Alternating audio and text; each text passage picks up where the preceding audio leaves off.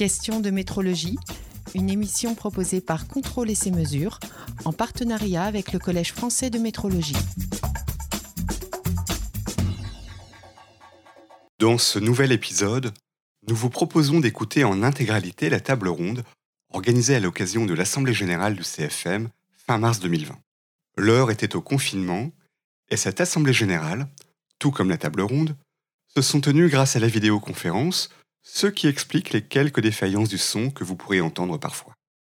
Pour discuter du thème de l'évolution des métiers de la métrologie, étaient virtuellement réunis Cosimi Corletto pour le CFM et l'entreprise Style Marpos, Jean-Claire Ballot de l'Université de Paris-Sud, Caroline Schmiliewski du laboratoire central de la préfecture de police, Antonio Menzei de Metrologix et David Vasti de Trescal tous s'exprimer sous le regard attentif de Sandrine Gazal et de Jérôme Lopez pour le CFM.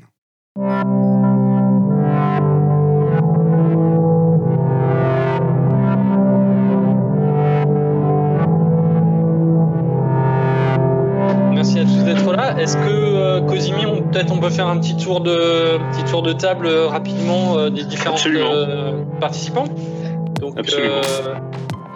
si chacun peut se présenter rapidement. Voilà, donc peut-être on peut commencer par Jean-Claire euh, Ballot.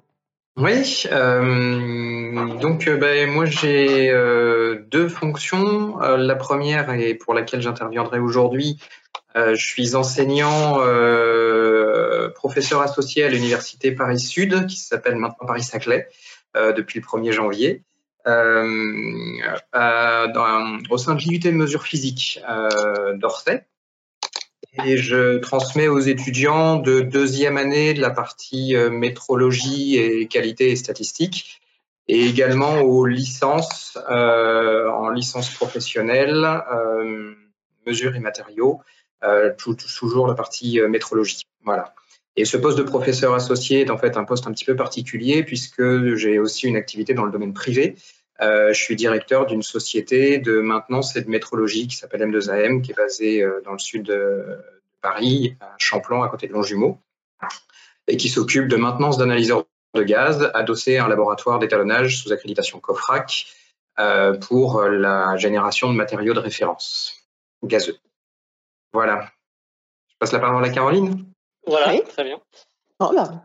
Alors donc moi j'ai euh, travaillé sept ans euh, au LNE en tant que chimiste dans le domaine de l'air. Et euh, maintenant, je suis rentrée euh, à l'issue de ce poste, je suis rentrée au laboratoire central de la préfecture de police, où j'ai occupé euh, tout d'abord un poste de responsable métrologie. Et depuis quelques années, je cumule responsable qualité métrologie. Bah, je fais également partie du comité de section laboratoire du COFRAC, en tant que je représente les laboratoires accrédités. Et euh, je donne également quelques, quelques cours en métrologie et qualité euh, en licence professionnelle et en, et en master euh, aux universités Paris 7 et Paris 12 en tant que vacataire. Voilà. Très bien, merci. Antonio? bonjour, donc Antonio Mazei, je suis géolocalisé à Sanary-sur-Mer, dans le sud de la France. Euh, j'ai dirigé, enfin, j'ai été à la direction générale de, de durant plus de 20 ans euh, de, de, quelques entreprises dans le secteur de la métrologie que l'IMQ et la société A Métrologie euh, absorbée aujourd'hui par Prescal. Et j'ai créé depuis 2016 euh, une agence de recrutement euh, spécialisée dans les métiers de la métrologie parce que, parce que j'avais souffert durant toutes ces années eh bien d'un d'un maillon manquant dans la chaîne de la métrologie qui était le recrutement et, le placement de, de, de métrologues, denrées rares dans mon métier. Et donc, euh, me voilà euh, donc euh, à la direction de Métrologix depuis l'année 2016. Et puis, je suis accessoirement président d'honneur du Collège français de métrologie. Merci Antonio. Peut-être David oui, bonjour à toutes euh, et à tous. Donc, euh, je m'appelle David Asti, je suis directeur technique pour la zone Europe pour le groupe euh, Trescal depuis pratiquement deux ans. et avant, j'étais directeur technique et industriel qui englobait tout ce qui était IT également dans le groupe A+, dans le groupe A+ métrologie. Voilà. Très bien. Je vais me présenter moi-même. Donc, Cosimi Corletto, président du CFM renouvelé récemment. Et puis, surtout, également directeur de la société euh, Steel, qui est une société euh, française basée à Aix-en-Provence et qui fabrique des capteurs de haute précision dans le domaine de la mesure euh, dimensionnelle en particulier. Voilà, donc c'est moi qui représente un petit peu, pour le coup, aussi l'aspect industriel, puisque François de Benfeld, qui devait également participer avec nous à cette table ronde, s'est excusé. François de Benfeld de la société Peugeot voilà, il a été pris par d'autres priorités, donc il ne peut pas être présent avec nous aujourd'hui, mais euh, donc j'essaierai de représenter un petit peu la voix de l'industriel. Euh. Alors, euh, je vous propose d'enchaîner tout de suite sur le sur les, les questions. Alors, peut-être un petit point d'introduction sur la raison de cette tenue de, table ronde, pourquoi on a voulu mettre ce point-là en lumière.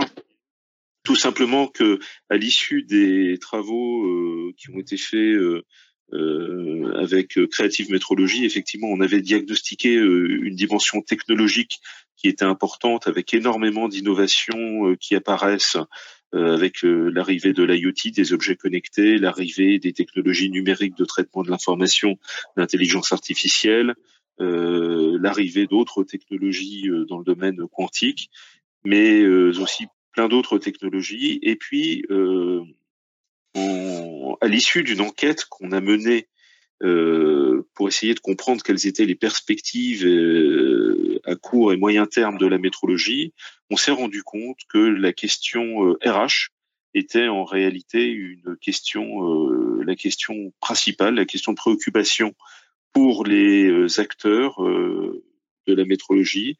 Et donc c'est la raison pour laquelle on a souhaité faire cette table ronde. Euh, voilà, donc on va essayer en 45 minutes de, balayer ces différents, les différents sujets, essayer de, de vous donner une restitution de ce qu'est euh, l'état de la métrologie actuellement sous l'axe RH.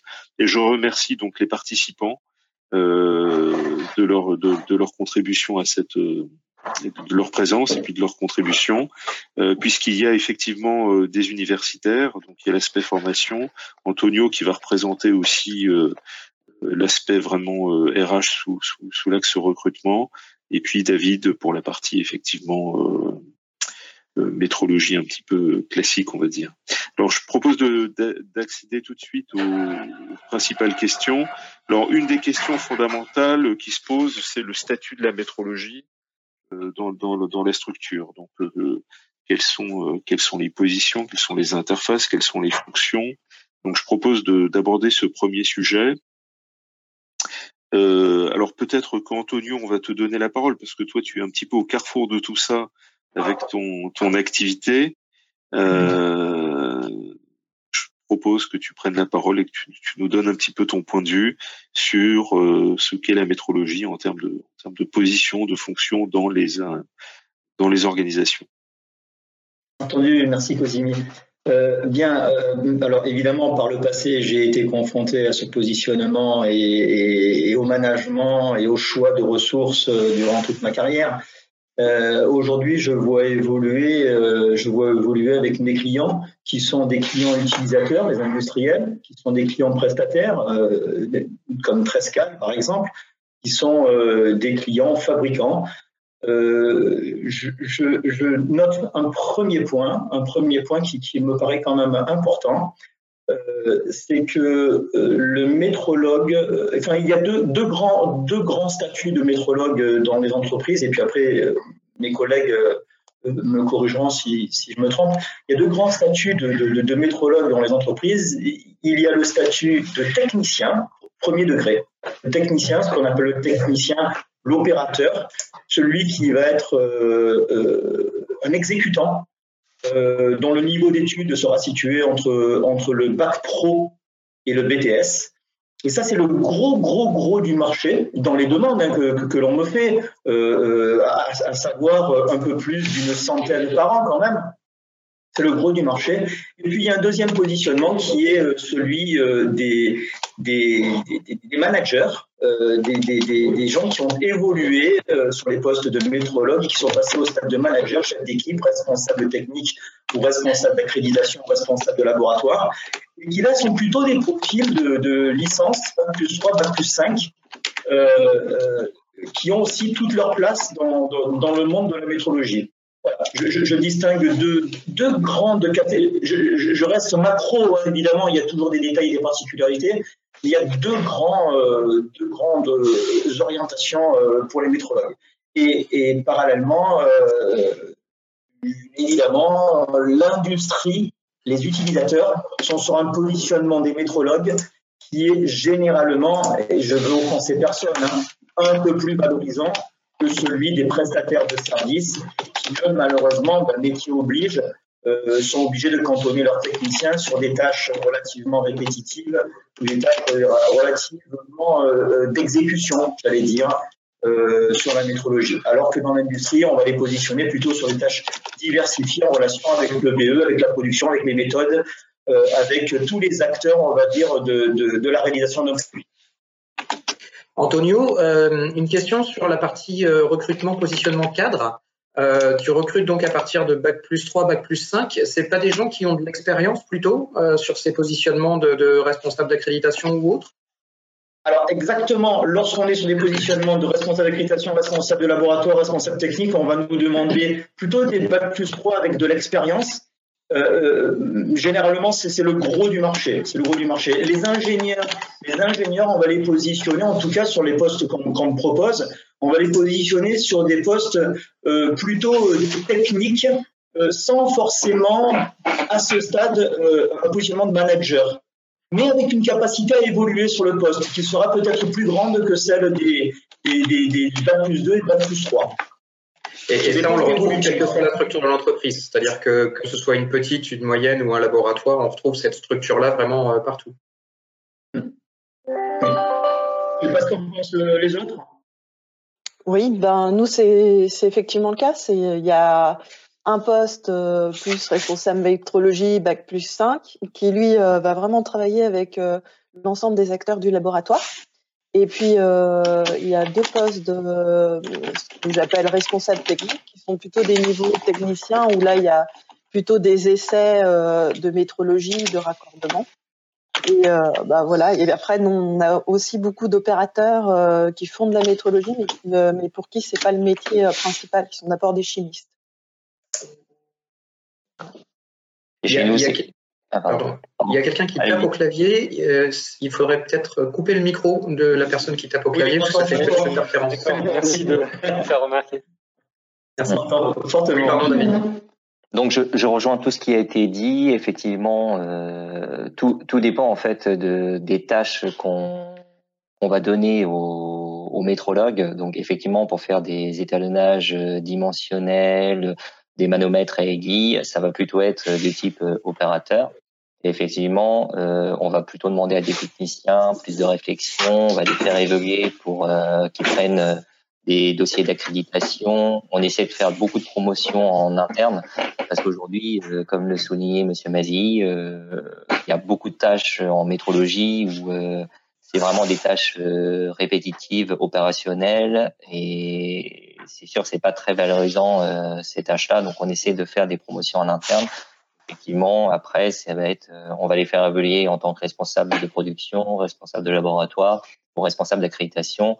Majoritairement, c'est vrai, comme l'a souligné M. Mazini, M. Ballot, euh, etc. C'est euh, le plus gros. Le plus gros, c'est des bac plus 2, bac plus 3 qu'on embauche chez nous et avec possibilité de promotion pour prendre des responsabilités et on embauche également des ingénieurs, mais plus pour euh, pour du management. De voilà. Et après, on, on, a également des experts qui sont la plupart du temps des, des techniciens avec euh, pas mal d'années d'expérience qui ont une plus-value, euh, qui ont une plus-value dans. Mais on a beaucoup de mal à recruter, comme la, comme l'avait dit Monsieur Mazii. c'est vraiment, on a beaucoup de mal à recruter des techniciens et de et des bons techniciens avec un bagage et une expertise technique.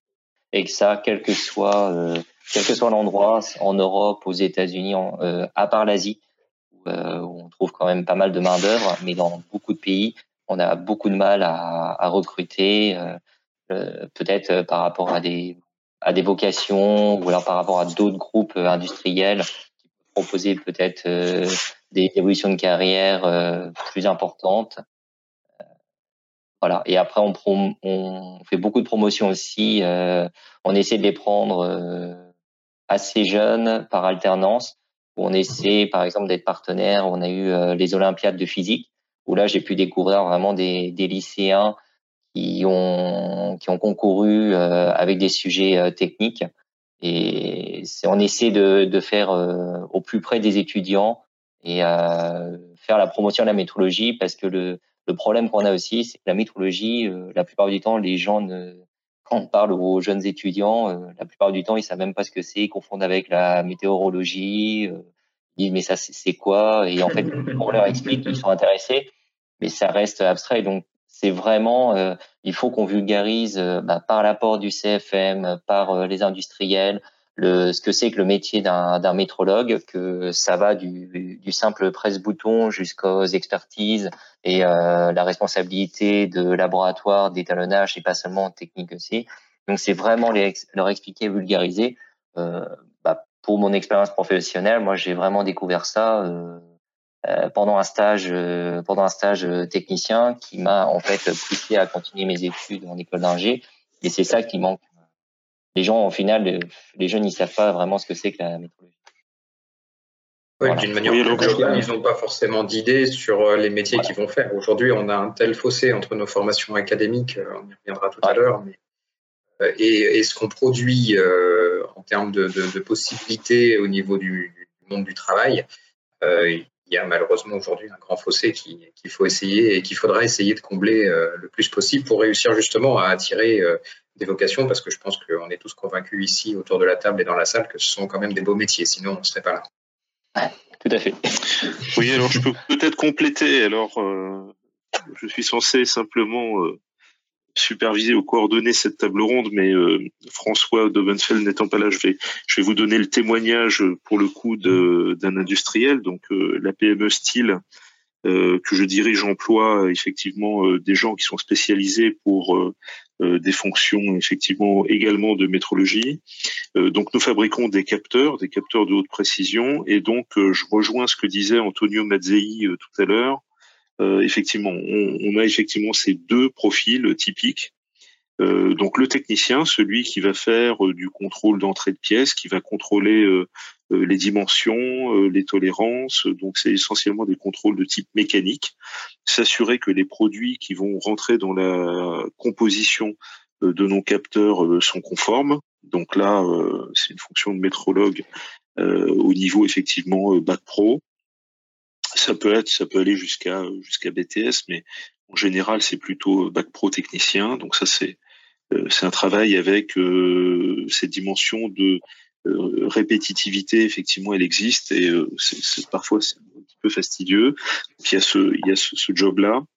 Il y a un deuxième job chez nous qui est celui effectivement plutôt le profil qui a été décrit, c'est-à-dire euh, bac plus 3 avec expérience, euh, qui est la personne qui va faire, qui va s'occuper euh, des opérations, qui va être responsable du, de la salle de métrologie du laboratoire à proprement parler, et qui va avoir, qui va être en charge de l'aspect partie aussi un peu plus expérimentale, qui va euh, superviser les opérations de calibration, qui va s'assurer euh, que nos systèmes d'étalonnage sont conformes et, la traçabilité avec le COFRAC en envoyant les bancs au LNE pour euh, certification. Donc on a ces deux profils, donc je confirme que ça existe chez les industriels, en tout cas chez les PME. Je pense que pour François Dovenfeld et dans le groupe PSA, son témoignage serait probablement un peu plus élargi, mais en tout cas voilà ce que je peux dire pour la PME. Je propose de passer peut-être à la deuxième euh, deuxième question. Mais euh, avant, avant, avant d'enchaîner sur cette deuxième question, je voulais avoir un petit peu l'avis peut-être de, de Caroline sur euh, comment, euh, euh, au niveau de l'enseignement, on perçoit ces deux postes. Est-ce que c'est corrélé avec ce qui a été dit là sur sur ces postes-là, comment on prépare, comment on forme des techniciens, est-ce qu'on est en phase et quels sont les décalages éventuels? Alors, je pense que c'est plutôt Monsieur Ballot qui peut répondre sur ce sujet, puisque moi, je suis vacataire, en fait, hein, je fais quelques heures. mais moi, ce que ce qu'on me demande au niveau des universités, c'est vraiment de, de, former sur, sur les normes précisément et, et, de, et de, de, de, former sur tout ce qui est calcul d'incertitude, ben, pratique, vraiment sur la base de GUM et tout ça. Et j'ai aussi quelques interventions au niveau des, donc c'est des IUT mesures physiques donc là, ce sont euh, des étudiants qui arrivent au tout début et effectivement qui connaissent absolument euh, pas euh, la métrologie et qui ne savent pas du tout ce que c'est. Donc on me demande à ce niveau-là d'expliquer de d'expliquer ce qu'est ce métier de métrologue. Mais je pense que Monsieur Malou peut peut-être compléter. Je confirme, c'est absolument exact. Effectivement, nous, on les récupère post-bac en, DUT mesures physiques, où ils ont effectivement de, dire, des, notions en physique. Euh, et, il faut qu'on arrive à leur faire prendre conscience euh, rapidement euh, de l'importance de la maîtrise autour de la physique, bah, des grandeurs, des incertitudes qui sont autour. Effectivement, ce qu'on appelle le PPN, c'est-à-dire le Programme pédagogique national, hein, qui est une définition cadre faite en coopération avec le ministère de l'Enseignement et de la Recherche, définit dans un, dans un document qui fait plus d'une centaine de pages pour chaque matière euh, le contenu de la formation. Donc il y, a des, programmes pédagogiques nationaux pour chaque, chaque département et chaque division. Et en mesure physique, on a effectivement euh, une partie euh, qui concerne la statistique, la métrologie et la qualité. Euh, pour vous donner un ordre d'idée, sur 1000, on tourne entre 1600 et 2000 heures à peu près hein, d'enseignement sur deux ans DUT. la partie qualité, c'est une heure. Voilà. Alors en fait, euh, moi j'y consacre une heure. Euh, on en a deux en théorie. Euh, moi j'ai décidé de consacrer une heure à la qualité et une heure à la sécurité industrielle, qui fait partie des, des, choses qui me paraissent importantes parce qu'on les lâche après en stage dans des conditions parfois un peu rock'n'roll pour eux et donc ils ont peu ou pas de notions sur ce qu'on appelle les EPI, les équipements de protection individuelle et autres. Voilà. Et donc là, une des questions sur. Oui, Antonio, pardon. Non, vas-y, finis, puis j'apporte un complément? Euh, donc effectivement, on base euh, une grosse partie de, la structure de nos cours euh, sur le GUM, hein, avec le calcul des incertitudes, les facteurs d'influence. alors après, c'est un, une, structure avec, des enseignements qui se recoupent, puisqu'ils ont des enseignements à capteurs, ils font des applications pratiques en métrologie, en chimie, en matériaux, en électricité, en électronique. Donc toute la partie mise en application de la métrologie, elle est faite dans chaque grandeur.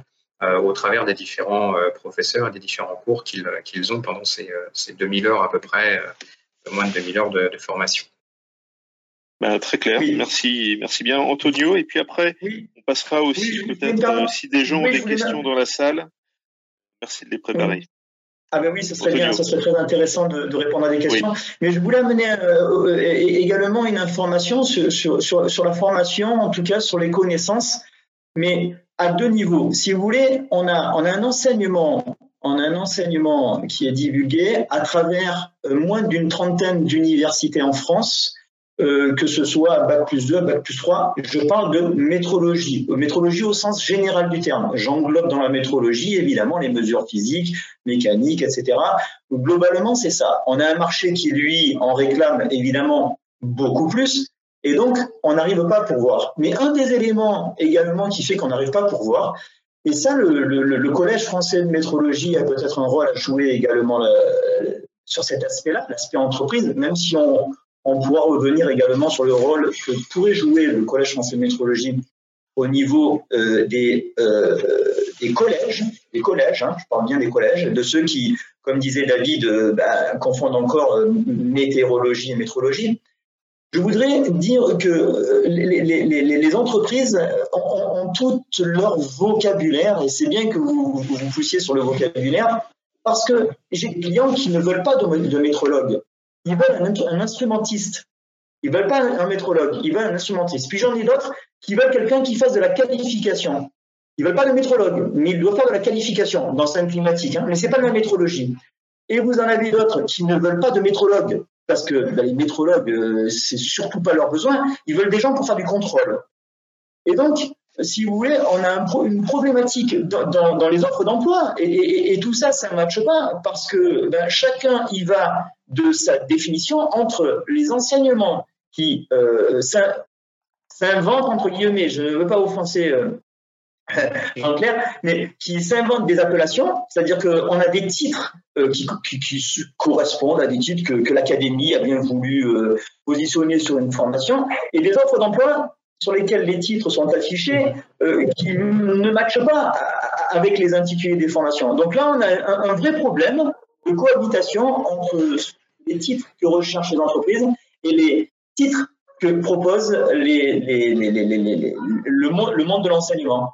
Et voilà, ça c'est une petite remarque sur l'enseignement. Et puis une deuxième remarque sur l'enseignement, sur, l'attente de l'industrie, en tout cas des, recruteurs par rapport à l'enseignement. Euh, je l'ai remarqué également, c'est que euh, malheureusement, euh, nous sommes dans un monde de la production, de la production et, du rendement et de la rentabilité immédiate, immédiate, parce que tout le monde est sous le couperet. Et donc, on veut des gens opérationnels immédiatement. ce qui fait que dans la métrologie, de passer d'une grandeur physique à une autre, ce n'est pas forcément un, effort important pour le recruteur, parce que ben, la formation est là pour ça. Les fondamentaux ont été appris par l'enseignement euh, euh, à la base. Eh bien, les recruteurs ne font pas forcément le pas de, prendre quelqu'un qui est compétent en, électricité ou en, euh, sais pas, pression, pression, masse ou débit, pour le mettre en température ou vice-versa, en temps fréquence, électricité temps fréquence, mécanique. Les, recruteurs ne, sont pas agiles sur leurs exigences vis-à-vis euh, de l'extrême finesse du détail de la grandeur physique. Voilà. Euh, on veut un métrologue électricité en fréquence. Si vous êtes bon en température, euh, pression, euh, débit, ben, vous ne serez pas recruté. Et c'est un petit peu dommage parce qu'il y a un petit effort. Alors, l'électricité, c'est un petit peu particulier parce qu'il y a des lois, etc., de grandeur, de, physique. Mais il y a des domaines qui pourraient plus matcher et, et, ça, je regrette un petit peu. Je voulais juste faire une petite parenthèse voilà, sur cette notion de, formation et de compatibilité avec les attentes du marché. Merci, Antonio. Je pense que c'est important justement d'avoir cette, euh, cette vision entre le un petit peu la théorie et la, et la réalité. Euh, y a-t-il des questions dans, dans la salle? Donc là, vous pouvez euh, vous manifester. et... Jérôme, je te donne la parole. Ouais, et alors il y a François euh, Hennebel, bah, je, vais, je vais poser la question qui m'a posée par écrit, qui demande comment intégrer les technologies nouvelles de l'industrie 4.0 avec des profils type technicien. Alors ça fait peut-être un petit peu le lien avec euh, avec la suite. Ouais. Ah, c'est une excellente question. Euh, qui veut répondre? Juste une remarque là-dessus. Je n'apporterai pas la réponse, mais juste une remarque. Euh, je n'ai en pratiquement cinq ans jamais, jamais rencontré un recruteur qui demande une compétence dans le traitement des données de métrologie, dans l'analyse des données de métrologie, dans le SPC ou MSP, euh, ces aspects-là restent encore des aspects éloignés de la fonction du métrologue. Attention, je suis macro, je ne dis pas que ça n'existe pas, hein, mais d'une manière générale, on, ça ne touche pas encore la fonction du métrologue. Je ne sais pas ce qu'en pensent mes collègues, mais voilà. Oui, je suis tout à fait d'accord. Ça ne touche pas mmh. encore, mais ça va toucher. Euh, je pense que c'est euh, vraiment l'avenir des métiers, euh, des métrologues de demain. Et à savoir comment anticiper ça en tant que métrologue et effectivement comment monter en compétence là-dessus, c'est une vraie question. Je ne sais pas répondre encore. ah, il faut privilégier la formation sur le long terme. Euh, il faut qu'on arrive à intégrer que euh, aujourd'hui on a socialement une, une, part de formation extrêmement forte dans la tranche 5-20 et 5-25 pour les, les plus formatés académiques, si j'ose dire. Et puis au-delà de ça, après, après 20-25 ans, le, le, nombre de jours de formation annuelle euh, se compte sur les doigts d'une main pour euh, chacun d'entre nous, j'imagine, dans la salle. il faut qu'on arrive à pousser le curseur, à mon avis, un petit peu plus euh, pour bah, prendre conscience que pour que notre société évolue, que nos entreprises évoluent, bah, il nous faut accompagner effectivement le mouvement avec plus de formation et l'industrie 4.0 peut être un bon outil, effectivement. Et d'ailleurs, je voudrais rajouter, donc c'est David, je voudrais juste rajouter, c'est aussi le profil des candidats qui change également. Nous, on embauche beaucoup d'informaticiens. Euh, comme on automatise de plus en plus, il y a des nouvelles technologies liées à l'IT. En fait, on a euh, sur euh, des recrutements, euh, on, on, recrute beaucoup de, de, pro, de, de, programmateurs conformes à la métrologie pour qu'ils comprennent notre métier. Mais euh, c'est vrai que euh, du coup, par rapport aux nouvelles, nouvelles données, aux nouveaux data, aux nouveaux équipements, c'est des profils IT qu'on recherche, qu'on recherche qu'on recherche également. Euh, Merci. Jérôme, y a-t-il d'autres questions? Oui. alors peut-être juste pour aller, j'ai d'autres questions, mais je pense qu'on verra peut-être à la fin si on a le temps. Mais vraiment sur ce sujet-là, peut-être euh, Patrick, euh, le blois, je vais te laisser commenter si tu veux activer ton, ton micro. Ouais. On redonnera la parole à Caroline après. Hein. Ouais.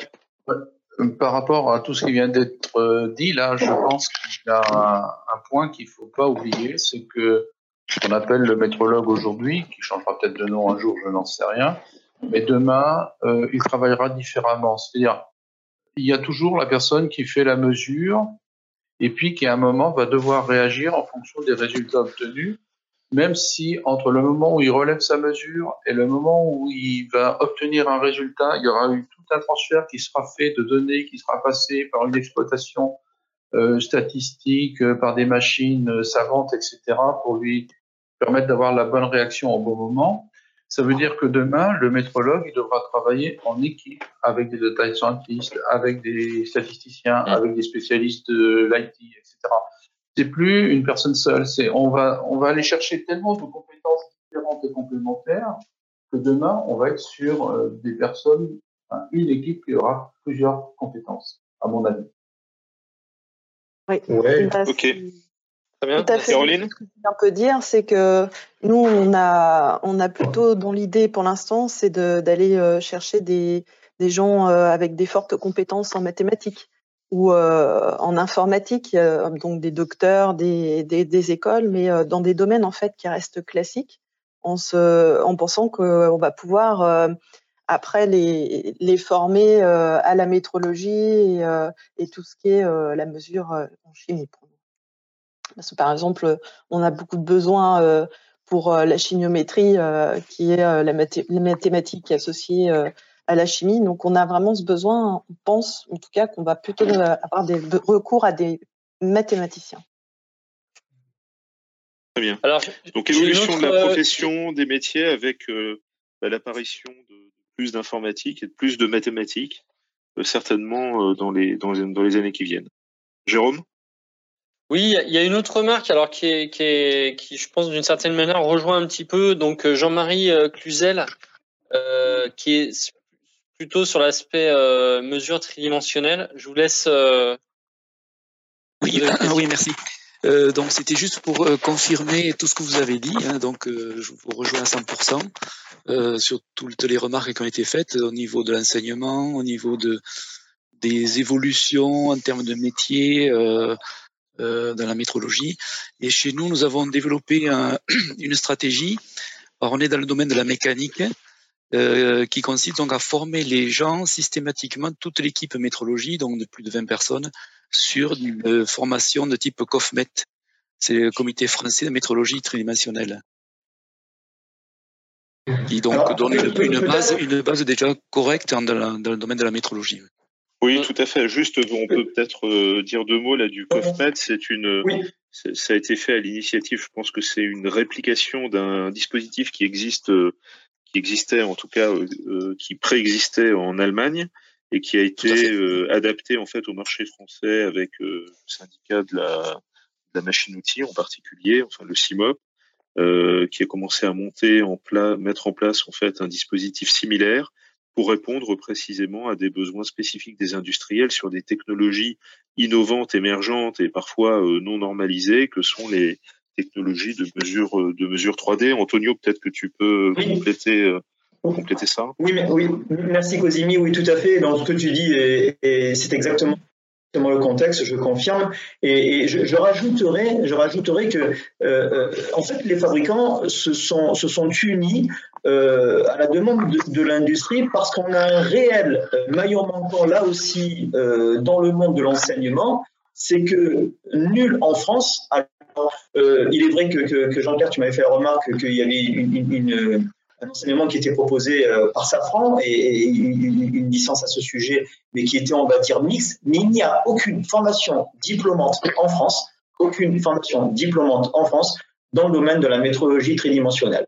Cela veut dire que les fabricants ont un marché qui est en très forte croissance, dans le domaine des mesures mécaniques. Bon, en plus, toi, tu y baignes, Cosimi, tu peux aussi peut-être rapporter, mais, que ce soit les ZEISS, les hexagones, les Mitutoyo, les, les marges en site, bref, tous les fabricants sont unanimes. Le marché est de plus en plus en demande parce que, bien évidemment, les technologies évoluant étant de plus en plus accessibles et performantes, l'industrie s'équipe, les, les, technologies sont présentes, elles sont de plus en plus présentes, de plus en plus high-tech, de plus en plus performantes, et il n'y a pas, il n'y a pas de techniciens en métrologie sur le marché. donc les fabricants ont proposé euh, de, se réunir pour proposer, et d'ailleurs donc à, l'origine les Allemands, une formation qui donne un niveau de qualification reconnu par la profession et reconnu par l'industrie. Et donc je trouve cette initiative absolument euh, merveilleuse.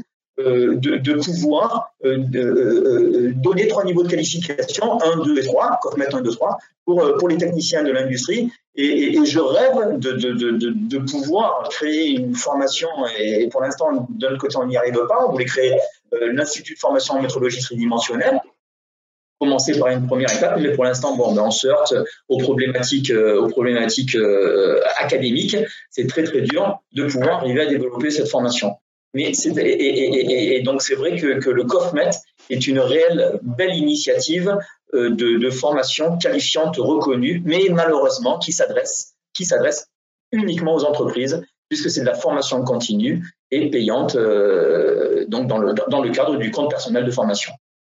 Oui, tout à fait. Je pense que ce qu'on peut dire hein, euh, sur cet aspect qui est très spécifique, hein, puisque ça concerne la métrologie euh, sur un champ spécifique qui est celui de la métrologie dimensionnelle, effectivement, on peut constater euh, que d'un point de vue pratique, les industriels ont des besoins auxquels ils ont besoin de répondre avec des agents qualifiés, que d'un autre côté, effectivement, le système universitaire lui a des enseignements, mais qui n'intègre pas encore ces nouvelles technologies, et donc on a une espèce de déphasage euh, qui est aussi lié à l'accélération en fait de l'arrivée de ces nouvelles technologies, et qui fait qu'il y a un, temps de retard euh, très important entre euh, la mise en place de nouveaux enseignements et le déploiement vraiment dans le système universitaire. Donc là, il y a peut-être un gap à, à combler euh, ou à gagner peut-être en termes de, de rapidité, euh, d'adaptabilité, je dirais, des formations universitaires et euh, académiques.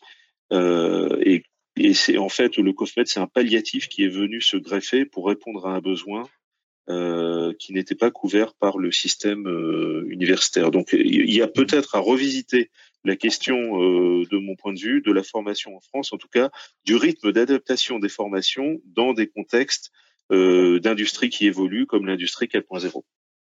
Très juste, très juste. Euh, Je vais, je vais, euh, je peux, si je peux juste euh, du coup donner la parole, Cosimi, à Monsieur Buisson. Alors, je suis désolé, c'est un peu frustrant euh, pour moi et j'imagine pour ceux qui posent des questions encore plus. Euh, il y a beaucoup de, de, de, de, questions posées. Alors je, voilà, je pense que ça va être compliqué de donner la, la réponse à tout le monde, mais euh, Raymond Buisson, donc euh, je vais vous donner euh, la parole. Voilà. On vous écoute. Vous m'entendez? Oui. oui. Oui. Bonjour. Euh, oui, j'ai une, une, remarque après, après, tout ce qui a été dit là. C'est que donc apparemment maintenant il y a de plus en plus dans les formations euh, l'aspect euh, formation à la métrologie, c'est-à-dire apprendre ce que c'est qu'une mesure, apprendre ce que c'est qu'une incertitude, peut-être même apprendre à les déterminer. Mais quand on, quand on pratique les mesures et qu'on est en contact avec des gens qui pratiquent les mesures, il y a souvent un point qu'on remarque, c'est que les gens, ils savent utiliser les appareils de mesure, mais ils connaissent pas le phénomène ou les grandeurs sur lesquelles ils font des mesures. Et, et ça, euh, c'est un, un risque assez important euh, quand on, quand on s'appuie sur des résultats de mesure. Ce qu'on attend, c'est des mesures euh, dont on est sûr. Et, et, il arrive fréquemment, enfin bon, maintenant, euh, c'est ce que je vois encore, hein, qu'il y a des gens qui font des mesures, ils sont sérieux dans leur métier, mais ils, ils connaissent pas ce sur quoi ils font des mesures. Donc, si jamais il y a un résultat qui, est, qui est aberrant, ils s'en rendent pas compte et c'est un gros risque pour, le, pour, la suite des opérations. Donc après, ça, ça, ça amène à se poser la question, euh, dans un processus, est-ce qu'il n'y a pas une fonction euh, qui s'appellerait par exemple validation des résultats de mesure et qui pour le moment euh, n'est pas systématiquement n'est pas systématiquement les, gens y pensent peut-être même pas systématiquement. Euh, donc voilà la remarque que je voulais faire. Merci. Ça, ce sont des choses qui, existent. Hein. Euh, vous avez par exemple, je vais prendre l'exemple d'Air Paris, par exemple, euh, et, Caroline, ayant travaillé dans le domaine de la qualité de l'air, pourra, aussi dire si je dis des bêtises, me rattraper si je dis des bêtises, mais toutes les mesures sont produites par des systèmes de, de mesures automatiques et elles sont systématiquement validées au laboratoire par le métrologue avant d'être diffusées sur les plateformes d'Air Paris que vous pouvez consulter. Voilà. Alors c'est vrai dans toutes les c'est vrai dans toutes les ASCA, hein, les associations de surveillance de la qualité de l'air. Donc euh, je ne veux pas faire de, de parisianisme euh, Euh, vous avez ça dans chaque région avec la même densité de stations en fonction euh, du nombre d'habitants euh, pour le contrôle de, la qualité de l'air de, chacun. Et ça c'est vrai au niveau européen. Et tout est validé de, manière humaine. Oui, c'est vrai dans le domaine de la qualité de l'air, mais c'est aussi vrai dans tous les domaines de la chimie on a vraiment cette étape de validation de méthode qui est à la fois une combinaison de métrologie, de chimie. Et euh, donc là, on a, beaucoup de, normes euh, et d'essais qui sont, euh, qui sont faits pour valider les méthodes, pour déterminer les incertitudes et pour valider les résultats. Très bien, merci. je propose qu'on avance un petit peu sur, le, sur les sujets, puisque on a un autre élément là qui nous paraît assez, assez, intéressant à explorer, c'est dans le domaine justement euh, sur la question du métrologue, est-ce qu'on est plutôt sur des recrutements euh, externes ou est-ce qu'on est plutôt sur des, des, recrutements internes avec des évolutions euh, de postes de gens qui, viennent au métier ou des gens qui partent vers le métier? Comment s'organisent un peu les flux des, des métrologues actuellement David, peut-être euh, comme euh, je vous l'avais dit, euh, on a beaucoup de mal à recruter, donc euh, on, on, fait toutes les voies possibles, que ce soit euh, en interne, en externe, par des gens qu'on embauche, par leur réseau d'étudiants. On fait du partenariat avec des lycées, des écoles. on fait appel à des prestataires extérieurs. On fait tous les axes, les, tous les axes possibles. Et selon les profils, voilà, selon les profils. Et selon les profils également, ça dépend. Euh, si on a vraiment, on cherche vraiment des experts, euh, là, on va peut-être euh, privilégier le, le recrutement euh, en externe. En fait, ça dépend des profils, mais on, on privilégie toutes les pistes possibles au vu des difficultés de recrutement dont on dispose. Surtout, euh, par exemple, des fois, nous, on forme des gens, des experts dans certains domaines. par exemple, j'en ai une que c'était une informaticienne qui était très bien, que qu'on a formée en métrologie bah, euh, elle a trouvé ailleurs parce que euh, voilà, elle est, c'est un profil rare et euh, précieux. Donc on a on a beaucoup de mal aussi. Il y a également des personnes conformes qui qui partent parce qu'ils sont bien formés et des difficultés. Donc on privilégie vraiment tout, toutes les pistes possibles. Surtout. D'accord, mais là cette personne qui est partie, elle, elle, est, elle est restée dans le domaine de la métrologie ou alors elle est partie sur d'autres sur d'autres sujets informatiques? Elle est partie sur des sujets informatiques, mais liés à, à, des installations de systèmes informatiques en milieu industriel, avec en milieu métrologique, en fait en milieu industriel. Donc elle, elle a un poste où c'est vraiment dédié aux industriels et pas uniquement en informatique, mais aussi des technologies embarquées d'instrumentation on l'a bien formé en incertitude, en technologie de métrologie, donc c'est vraiment un profil euh, recherché. D'accord, donc elle reste quand même dans le domaine de la mesure. Oui, elle est restée, euh, oui, oui, pour euh, pour des entreprises. Elle est dans. Antonio. Oui, alors interne, externe. Petite... Pardon? je disais promotion toi, tu es plutôt sur le recrutement externe, mais est-ce que tu vois aussi du recrutement interne Les entreprises font évoluer les gens parce que ils en trouvent pas sur le marché ou comment ça se passe? Alors voilà, je, non, je, voulais justement apporter une information très intéressante à ce, à ce niveau, à ce niveau-là. Euh, en fait, la métrologie vient d'être contaminée euh, par euh, ce qui se faisait depuis des années dans les, avec les SS2I c'est que c'est que dans le monde de l'informatique, euh, l'industrie emploie souvent des prestataires externes pour euh, pour euh, ben, réaliser tout leur système, etc. Je suis pas expert du tout du domaine. Et s'il y a des donneurs d'ordre qui, qui, nous écoutent actuellement, ils pourront réagir à ce que je vais dire. Mais on se rend compte que de plus en plus chez les donneurs d'ordre, alors pour l'avoir vécu également lorsque j'étais à la direction générale de la métrologie, hein, on va privilégier parce qu'on n'a pas de vision euh, sur le long terme dans l'industrie, chez les grands donneurs d'ordre, on va privilégier non pas l'embauche de personnel, la création de postes, et avec l'externalisation des métrologies présentes de plus en plus dans l'industrie, ça va renforcer encore cet état, c'est-à-dire qu'on va privilégier les prestataires de services. On va prendre une personne sur un poste en métrologie qui va venir de chez un prestataire de service. Euh, je ne vais pas en citer pour faire la pub de personne, mais vous en connaissez tous, prestataires de service, et on va euh, faire un contrat d'un an, voire de deux ans, ou un an renouvelable, euh, avec un métrologue, mais qui ne sera pas embauché dans l'entreprise. Et de plus en plus, on assiste à ce genre de positionnement. Moi-même, qui au départ ne faisais que du recrutement, et eh bien maintenant, pour répondre à la demande, je fais également du placement et j'ai deux personnes euh, qui sont euh, à l'année euh, chez, les clients. Et parce que les clients ne peuvent pas se permettre d'embaucher, de créer des postes, et parce qu'ils n'ont pas une vision sur le long terme. Voilà, c'est ce que je voulais dire. Évidemment, j'assiste également moult fois à des situations où on arrête le recrutement parce qu'on a fait monter quelqu'un en interne ou on a repositionné quelqu'un en interne. Ça, c'est très courant également. Hein.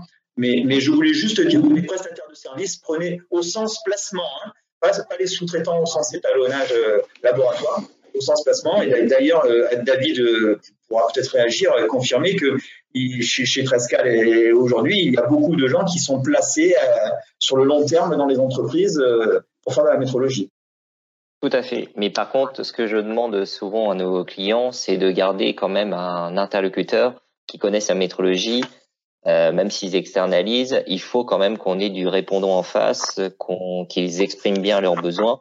Donc, euh, je leur dis toujours, même si vous externalisez la métrologie, il faut quand même que vous ayez une personne à l'intérieur de votre entreprise qui connaisse la métrologie, le calcul des incertitudes, qui soit capable de, de donner ses exigences euh, euh sous forme écrite ou en, par rapport aux normes.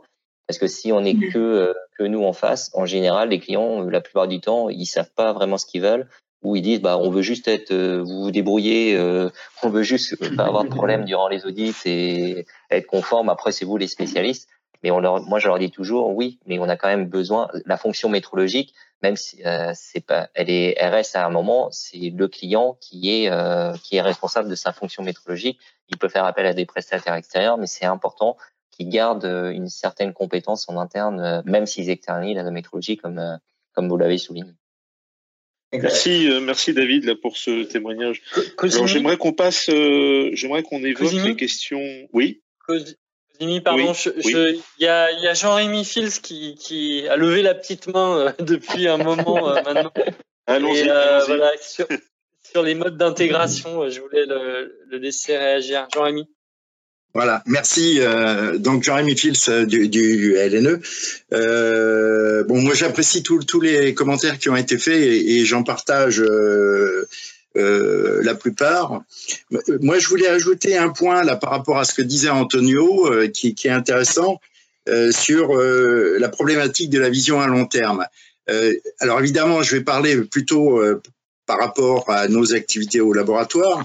Euh, je rejoins ton analyse sur, euh, sur euh, des profils, on va dire plutôt informatiques. Alors, on, s'écarte de la, de la métrologie, de la mesure, mais c'est un maillon important dans, dans la construction, on va dire, de nos laboratoires. Et je pense qu'en partie, ça, ça peut être lié, parce qu'on le pratique aussi au, au, laboratoire, ça peut être lié euh, du fonctionnement euh, maintenant euh, courant en mode projet. Et donc, on est sur des, des projets bien souvent qui sont qui se réalisent sur du moyen terme, court terme, moyen terme, et donc on n'a pas la capacité, on va dire, d'investir sur du long terme. Par contre, euh, il y a deux aspects. Il y a le premier qui est il faut avancer sur ce projet, et derrière, je rejoins ce qu'a dit euh, David, à savoir que si on veut garder la main sur une réalisation, même informatique, il y a nécessité quand même d'investir. Alors ça peut être de la promotion interne, mais de plus en plus, on voit qu'il y a euh, dans la, construction, par exemple, d'un IHM, un interface homme-machine, il y a nécessité d'avoir euh, des codeurs euh, qui ont des spécialités très particulières. Et donc ça, c'est quand même pas facile de trouver des profils en interne. Euh, et ça nécessite de ben, d'investir. On a ce problème-là, notamment sur tout ce qui est intelligence artificielle. Là, on, clairement, on a investi. Hein, c'est pas de la sous-traitance. Et puis, il y a le deuxième euh, aspect, euh, pour revenir à, notre sujet du jour, c'est sur la mesure. Et sur la mesure, là, euh, je dirais, nous, on a plutôt une, une approche d'intégration, une vision à long terme, d'intégration progressive et, et différente sous différents aspects. Et là, je voudrais rebondir sur ce qui a été dit en termes de formation, et notamment vis-à-vis -vis de Monsieur Ballot. Euh, ce qui est très important, à mon avis, et sur lequel aujourd'hui euh, il n'y a pas suffisamment de liens. Euh, J'arrête pas de le dire en interne, et, je pense que c'est probablement un, point euh, partagé, mais on le dit, mais on n'arrive pas à créer ce lien. C'est le lien entre le monde académique. Alors c'est pompeux de dire ça, mais je dirais tout simplement les formateurs. qu'ils soient, je dirais, vacataires ou pas, pas vacataires, permanents, et puis le monde industriel ou des laboratoires. Euh, et, et, je vois bien que c'est bien souvent euh, de l'incompréhension. Euh, Antonio a parlé de vocabulaire et ça, je rejoins complètement ce qui a été dit dans la formulation de tout un tas de, euh, de, de, fiches de poste. On n'arrive pas à se comprendre. Et donc, d'une part, et je vais terminer là-dessus, d'une part, je pense que côté formateur, c'est clair qu'au-delà de la mesure physique, euh, parce qu'on est souvent concentré sur la mesure physique. Alors je vais peut-être euh, rentrer en opposition avec ce que j'ai entendu avant, mais je pense qu'on parle trop de la mesure physique ou de la grandeur physique plutôt exactement. Et il faut bien insister sur les enjeux sociétaux et industriels. À quoi ces jeunes vont-ils servir? Comment ils vont pouvoir contribuer euh, à nous faire progresser aussi dans les entreprises? Parce que les nouveaux enseignements intègrent aussi des nouvelles façons de former les gens. Et ça, c'est important pour nous. Et le dernier point que je, soulignerai, c'est qu'un des euh, excellents modes d'intégration, je trouve, euh, qui, n'était pas aussi valorisé il y a 20 ans, ben, c'est l'intégration par l'alternance et des formations par alternance, hein, les licences professionnelles et autres formations, sont des très bons moyens euh, de faire évoluer les profils, euh, je dirais, de formation de base. Et on n'a pas forcément, comme disait, je ne sais plus qui, Antonio ou euh, quelqu'un d'autre, besoin d'un électricien ou d'un opticien. On peut les faire évoluer au fur et à mesure, et j'ai des exemples au sein du laboratoire. Par contre, pour aller dans le sens de ce que disait Caroline, c'est évident que c'est difficile. Il y, a, toujours une frontière entre les chimistes et les physiciens, on va dire. Voilà, j'en ai terminé.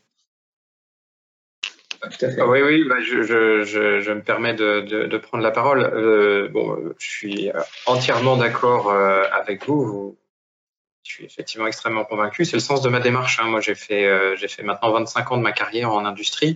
Et il y a une dizaine d'années, j'ai eu cette réflexion de effectivement dire il y, a, il y a quand même un gap entre ce qu'on nous apprend en formation académique et ce qu'on retrouve dans le monde de l'entreprise.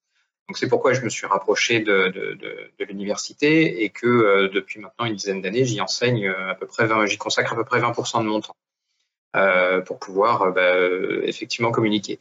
Mon, constat est le suivant aujourd'hui, on a privilégié dans le système éducatif français euh, une formation par ce qu'on appelle les enseignants chercheurs. Donc, ce sont des gens qui sont extrêmement compétents, euh, que ce soit pour les formations par alternance euh, ou pour les formations académiques. Hein. Dans les formations académiques, évidemment, universitaires et autres, on est vraiment dans un 90% d'enseignants chercheurs. Dans les formations par alternance, on arrive à descendre à, euh, un 60-70%, mais c'est pour moi assez compliqué de descendre en dessous. Euh, j'ai pas pas d'exemple de formation où on aurait moins de, de 60% d'enseignants chercheurs qui participent dans le cadre de la formation. Ce sont des gens qui sont permanents. Euh, on a effectivement à construire euh, pour le monde de demain, je pense, euh, beaucoup plus de mixité. L'alternance est une première étape, mais pour, pour, intégrer effectivement nos jeunes et, et la formation dans l'entreprise. Mais je pense que l'entreprise également a un rôle beaucoup plus important à jouer, sociétalement parlant. Euh, euh, alors, je, suis peut-être un petit peu en avance de phase par rapport à ce qu'on avait prévu dans le plan de la réunion, mais, je pense que ça fait partie du sujet maintenant, où euh, on a euh, effectivement consolidé une industrie depuis la fin de la Deuxième Guerre orientée vers euh, la production et, euh, et les emplois qui sont destinés à, à produire. Voilà on a complètement occulté et on a laissé aux États euh, la faculté d'enseigner et de transmettre un certain nombre d'éléments pour euh, bah, servir derrière cet outil de production euh, international.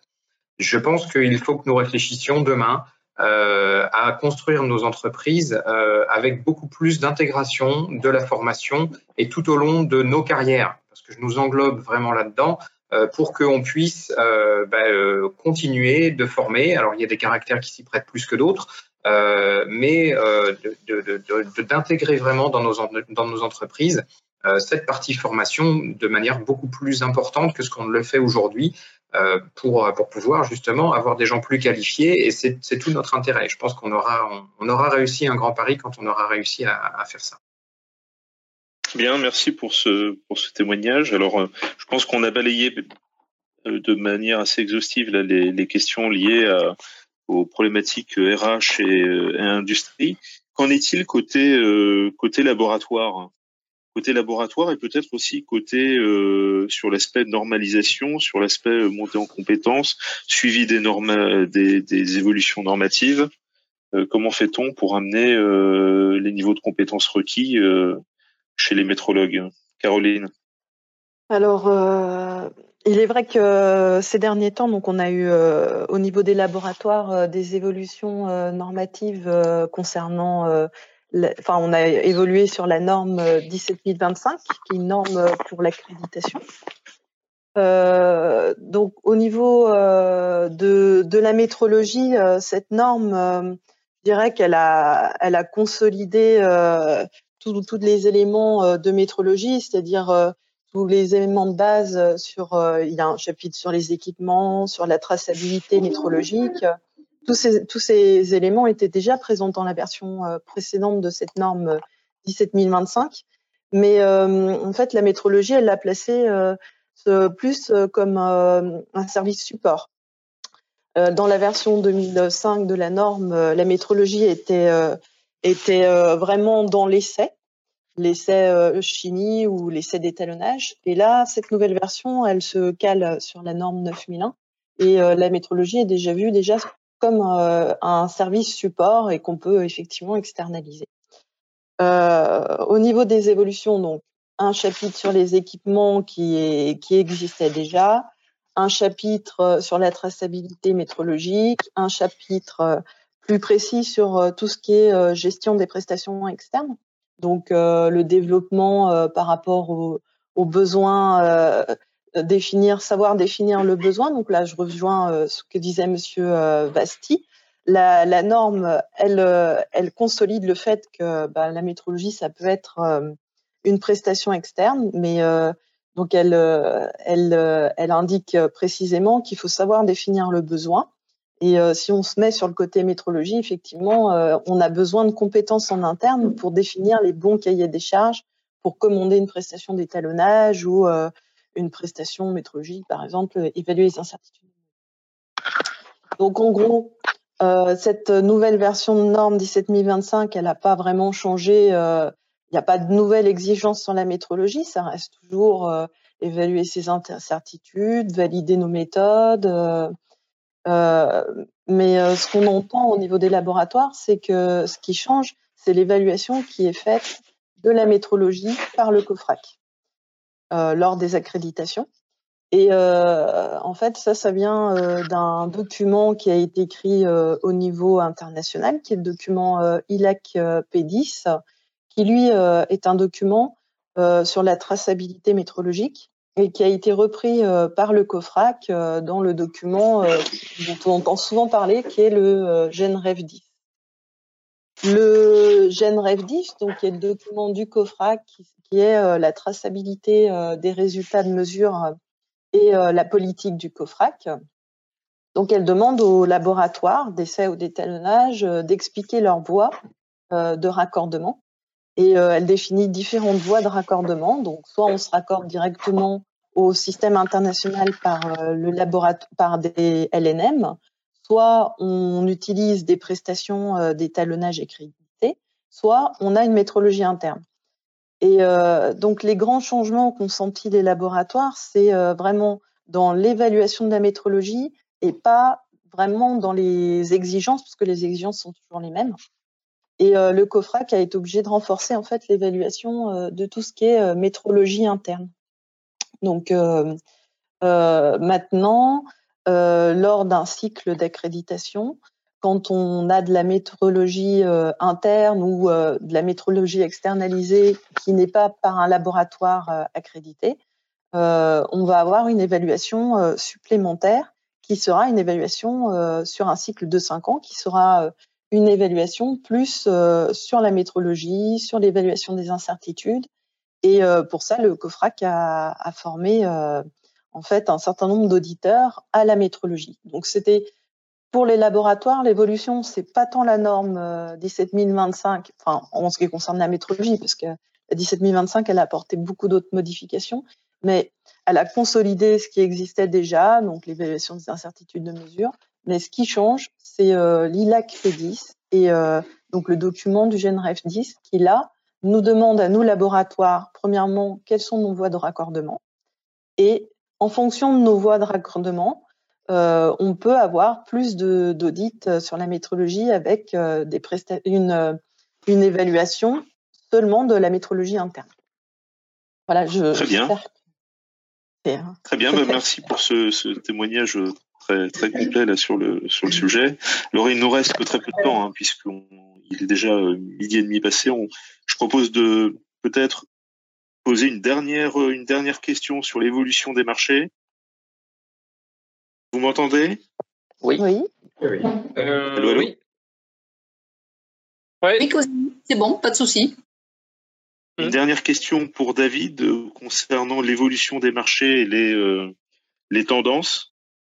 Alors, les, les tendances qu'on a actuellement, c'est vraiment un marché global de type international pour les grands groupes. Avant, c'était euh, un client, c'était pour le marché français. On écoute David sur les peut-être les tendances. Oui. Euh, c'est bon? Vous avez, vous m'entendez? Oui, oui, oui. Pour ce que je disais, l'évolution, d'accord, l'évolution euh, vraiment euh, notable, c'est un marché global.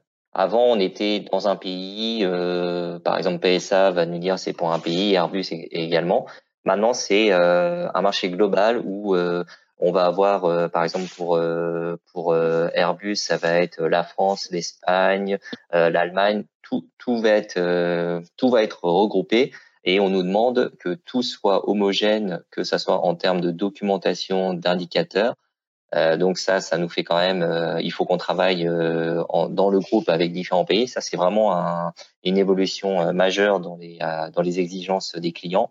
Il nous demande également de plus en plus de dématérialisation des documents et des caractéristiques qui y sont, euh, qui y sont associées, des, des réductions de parcs, de l'expertise, de l'aide. C'est vraiment euh, et euh, aussi les aider dans tout ce qui est évolution technologique on a évoqué avec les, les IoT, les nouvelles technologies. Je sais plus qui nous a dit, bah il y en a, euh, ils savent utiliser la machine, mais ils comprennent pas le phénomène euh, physique euh, ou chimique lié lié au process.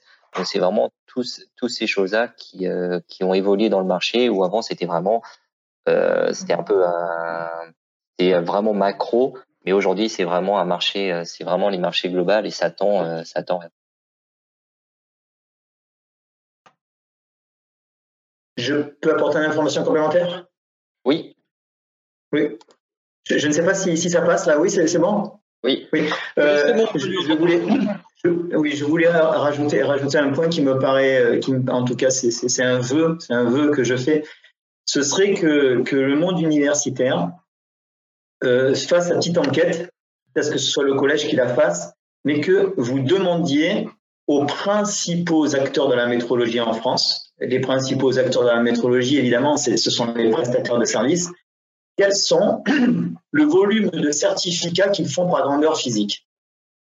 De, cette, donnée-là, orienter les formations vers cet ordre euh, euh, chronologique, cet ordre de, positionnement des grandeurs physiques présentes dont les entreprises ont, ont, besoin sur le marché.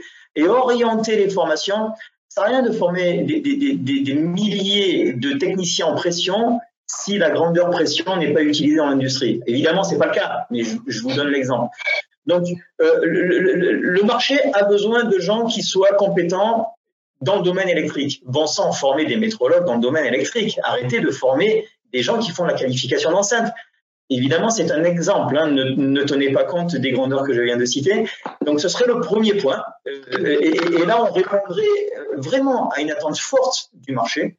Un deuxième élément, donc euh, Caroline parlait de, normes. Euh, malheureusement, grand nombre de jeunes qui sortent ne connaissent pas la 17025. Évidemment, ils ont entendu le, mot norme 17025. Mais si vous pouvez leur, leur faire apprendre par cœur la 17025 et la 1589, vous comblez une bonne partie du marché. Voilà, ça je vous le dis, c'est parce qu'on nous le demande à chaque fois. On nous le demande à chaque fois. Donc euh, apprenez-leur. Bon sang, c'est basique. Ça me paraît pas compliqué. Vous mettez ça dans, un, des éléments de l'enseignement, ils trouveront des boulots avec, en maîtrisant ces normes. évidemment, le calcul d'incertitude, parce que tout le monde demande à un moment donné, même si personne n'y comprend rien, enfin personne, pardonnez-moi, grand nombre de gens n'y comprennent pas grand-chose, parce que c'est toujours très dur à, à, qualifier les incertitudes de mesure.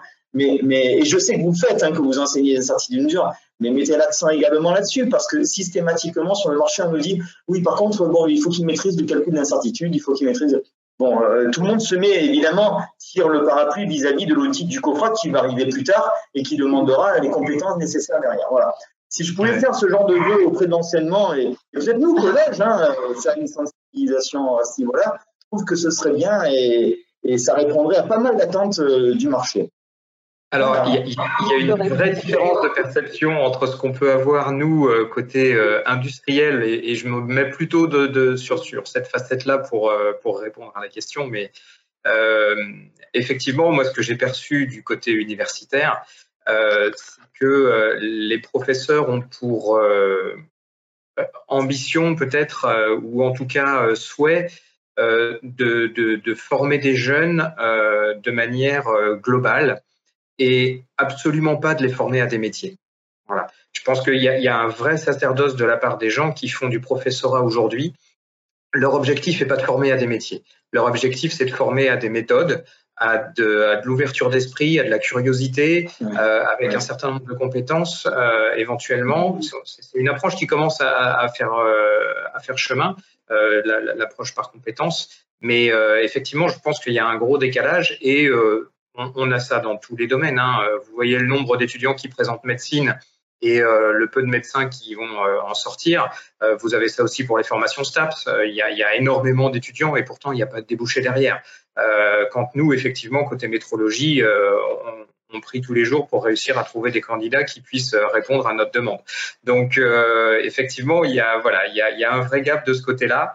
Et mais voilà, j'espère participer au, au prochain programme pédagogique national avec le, le ministère de l'enseignement supérieur je me ferai fi de, de pouvoir apporter cette pierre à l'édifice et essayer de transmettre ces informations. Peut-être pour compléter, parce que pour le coup, il y a des avis un peu euh, différents euh, dans la dans la salle. Euh, il y a François Henbel et après il y a Didier Bozonnet. Je voudrais leur laisser. Ils, ils, ont fait des remarques. François? Oui, Antonio, par exemple, bah, la 17025 1589, donc moi je les, je les ai adossés sur ma licence pro en qualité, hygiène, santé, sécurité, environnement. le retour que j'ai de, euh, des industriels, c'est que la 17025, globalement, ils en ont pas besoin. Voilà. Sur, euh, euh, j'ai fait faire un sondage sur toutes les tous les industriels, on va dire partenaires de la mécanique.